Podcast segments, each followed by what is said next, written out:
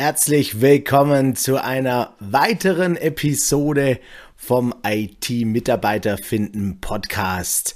Mein Name ist Tobias Mehre und heute habe ich eine neue Folge für dich dabei und zwar vom IT Recruiting ABC und heute mit dem Buchstaben E wie Entwicklungsumgebung. Du bist hier genau richtig, wenn es dein Ziel ist, mit mehr IT-Know-how ähm, schneller und souveräner mit IT-Experten in Kontakt zu treten, sie zu überzeugen, sie von deinen Projekten und deinen Stellen letzten Endes zu begeistern. Ja, legen wir los. Die erste Frage, die dir vielleicht in den Sinn kommt, ist, ähm, was ist eigentlich eine Entwicklungsumgebung? Und eine Entwicklungsumgebung darfst du dir so als ja, die, die, zentrale Arbeitsumgebung eines Softwareentwicklers ähm, vorstellen. Und warum das so wichtig ist, darauf möchte ich heute ein bisschen eingehen. Eine Entwicklungsumgebung auf Englisch Integrated Development Environment ähm, umfasst in der Regel mehrere Tools. Ne? Also zunächst einmal brauche ich ja, wenn ich Software entwickle, programmiere ich ja. Das heißt, ich erzeuge Text in einer bestimmten Syntax. Diese Syntax muss übersetzt werden in maschinenlesbaren Code mit dem Compiler. Dann muss ich ja auch meine Software mal analysieren, testen, etwas ausführen. Ähm, und da hast du vielleicht schon in einer der letzten Episoden ähm, meine Gedanken zum Thema Debugger ähm, gehört. Und das ist natürlich auch ein Tool, das du als Softwareentwickler in deiner Entwicklungsumgebung haben möchtest, weil du natürlich nicht jedes Mal verschiedene Tools aus verschiedenen, äh, in verschiedenen Bereichen mit verschiedenen Oberflächen, anderen Knöpfen, anderen Designs benutzen willst, sondern du möchtest eigentlich alles an einem Ort haben als Softwareentwickler. Warum? Weil du effizient arbeiten willst. Was fehlt da noch? Wir können debuggen, wir können Code erzeugen, wir können es ausführen, wir können es testen, wir können es kompilieren und so weiter. Aber heutzutage findet Softwareentwicklung eben auch im Team statt.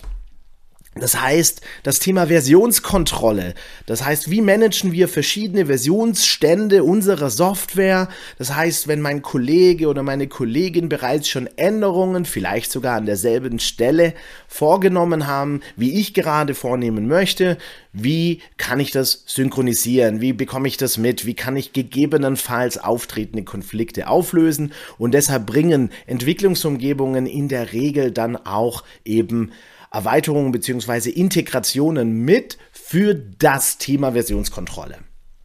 Und dann geht es natürlich noch weiter.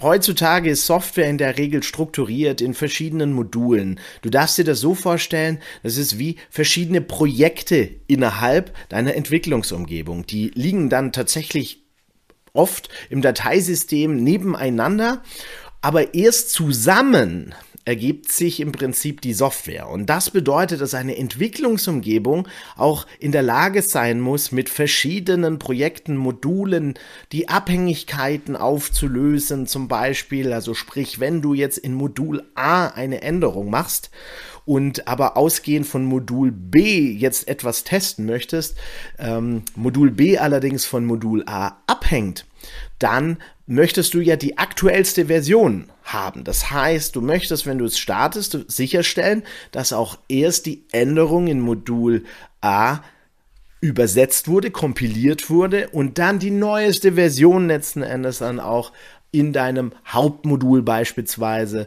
ähm, Verwendung findet. Ja, es gibt noch viel mehr Tools, Erweiterungen, Plugins, die das Entwicklerleben leichter machen und die sind in der Regel eben entwicklungsumgebungsspezifisch. Ja, welche Entwicklungsumgebungen oder IDEs, kurz geschrieben Integrated Development Environments, gibt's denn so da draußen? Da möchte ich dir mit auf den Weg geben, Zunächst einmal hängt es natürlich so ein bisschen von der Programmiersprache ab. Warum? Weil meistens, du hast das vielleicht von mir schon mal gehört, ich rede da gerne von Ökosystemen, eine Programmiersprache bildet so ein bisschen ein eigenes Ökosystem. Das heißt, um eine Programmiersprache herum entwickeln sich Werkzeuge, Tools, die man ähm, und Erweiterungen, die man verwendet, um effizient Softwareentwicklung betreiben zu können. Und demzufolge ist es auch irgendwie logisch, zumindest für mich, ähm, freue mich da auf deine Reaktion, ähm, dass die innerhalb der verschiedenen Programmiersprachen oder für verschiedene Programmiersprachen sich auch verschiedene Entwicklungsumgebungen entwickelt haben. Da möchte ich dir im Bereich Java auf jeden Fall IntelliJ ans Herz legen und Eclipse. Das kann man, glaube ich, so als die, die Platzhirsche in dem Ökosystem bezeichnen. Und wohingegen zum Beispiel im .NET-Umfeld eher Visual Studio oder Visual Studio Code zum Einsatz kommt. Ne? Im Kern lösen beide Entwicklungsumgebungen aus diesen Ökosystemen dasselbe Problem oder dieselben Herausforderungen, sprich kompilieren, debuggen, Versionskontrolle, einen guten Texteditor, Codevervollständigung, dass ich nicht jeden, jede Befehl immer wieder eingeben muss, sondern dass ich da Tastenkombinationen eingeben kann. Und all das ist wichtig, um effizient und ähm, letzten Endes auch angenehm Software entwickeln zu können. So, vielleicht fragst du dich jetzt in diesem Moment, warum zur Hölle sollte dich das als Recruiter oder als ähm, HR-Experte interessieren? Meine Meinung dazu ist, es gibt so eine gewisse, ja, entweder man liebt eine Entwicklungsumgebung oder man hasst sie. Aus eigener Erfahrung kann ich dort sagen, ähm, es, da gibt's große Glaubenskriege. Also ich, ich komme ja ursprünglich aus dem Java-Umfeld und ähm, habe jahrelang in Eclipse entwickelt. Und gerade wenn jetzt neue Mitarbeitende dazukommen, die dann aber mit IntelliJ gearbeitet haben, die sind erstmal gefrustet äh, weil sie sagen, naja, ich möchte IntelliJ einsetzen. Jetzt könnte man da sagen, ja, okay, ähm, dann macht man das einfach. Das Problem, das man allerdings als Hiring Manager in dem Moment oft hat oder zumindest glaubt zu haben, ist, dass die ganzen Prozesse, die man sich so entwickelt hat, ja, ne, die man definiert hat, irgendwelche Erweiterungen, Tools, die man vielleicht sogar selbst geschrieben hat, um seinen Softwareentwicklungsprozess zu optimieren, ähm, die basieren dann oft auch eben auf der Entwicklungsumgebung. Und wenn das der Fall ist, dann funktioniert es gar nicht mehr so reibungslos, wenn einfach jeder Entwickler seine eigene Entwicklungsumgebung benutzt. Man kann das Thema lösen, bin ich mir äh, auf jeden Fall sicher, aber es ist Aufwand und es ist vor allem Aufwand, den dir erstmal keiner bezahlt.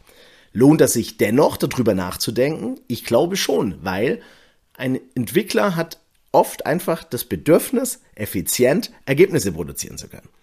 Ein Entwickler hasst Wartezeiten in der Regel. Es gibt nichts Schlimmeres, als wenn du eine langsame Idee hast, die dann irgendwie eine Minuten lang braucht. Du hast nur eine kleine Änderung gemacht und alles dauert ewig. Schrecklich. Oder wenn die Tastenkombinationen nicht passen. Also von daher ähm, kann das durchaus äh, für, für Kandidatinnen, Talente da draußen relevant sein, welche Entwicklungsumgebung wird denn bei diesem Softwareentwicklungsteam eingesetzt. Klär's ab. Sprich mit Hiring Manager, welche Entwicklungsumgebung habt ihr eigentlich im Einsatz, in welcher Version, habt ihr spezielle Erweiterungen im Einsatz, weil das können alles entweder Begeisterungsfaktoren sein, weil vielleicht das Talent ähm, diese Tools ebenfalls schon eingesetzt hat und damit auch schon Wissen und Effizienzgewinne quasi mitbringen kann.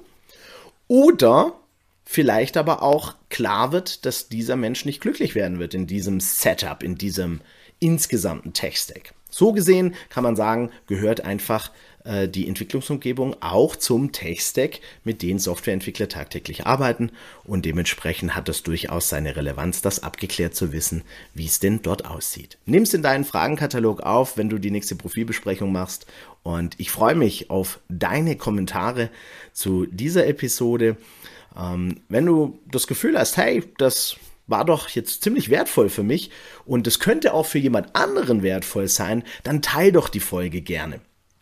Oder ähm, geh auch gerne hin und stell mir eine Frage, wenn du noch irgendwas ähm, genauer wissen willst oder so. Schreib mir gerne, ähm, vernetz dich auf LinkedIn mit mir. Ich freue mich da auf jeden Fall drauf und versuche das Ganze dann auch noch mehr aufzugreifen. Ansonsten habe ich noch eine kleine Bitte an dich, ähm, damit du damit dieser Podcast noch mehr Reichweite erreichen kann, wäre es mir total eine Riesenhilfe, wenn du den Podcast auch noch bewerten würdest mit einer positiven Bewertung und einem Kommentar ähm, vielleicht hinterlässt, was dir gefällt.